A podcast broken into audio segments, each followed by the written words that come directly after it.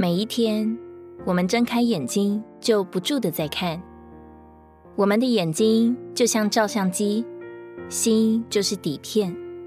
凡是闯进我们视线里的人事物，都在心底形成了喜怒哀乐的印象。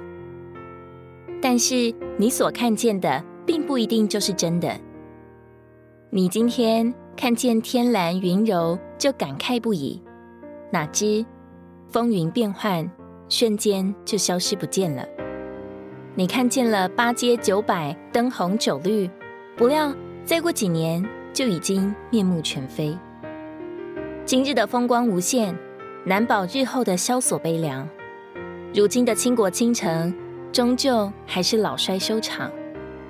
高声不代表有理，严厉不一定无爱，沉默不等于无知，哭泣不全是忧伤。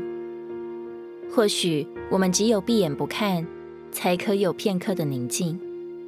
必须恶心不想，才会不受搅扰，不再争竞或受伤。但是，谁能做到呢？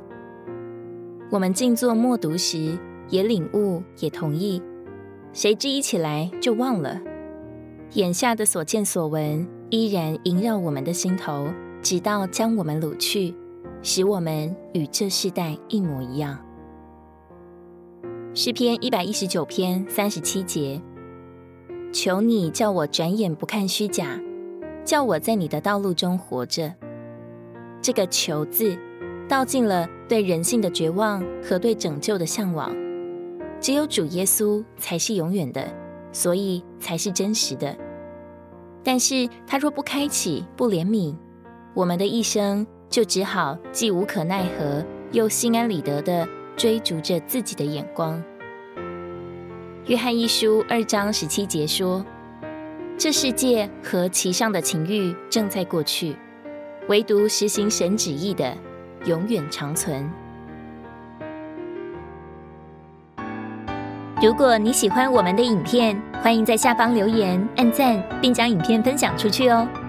天天取用活水库，让你生活不虚度。我们下次见。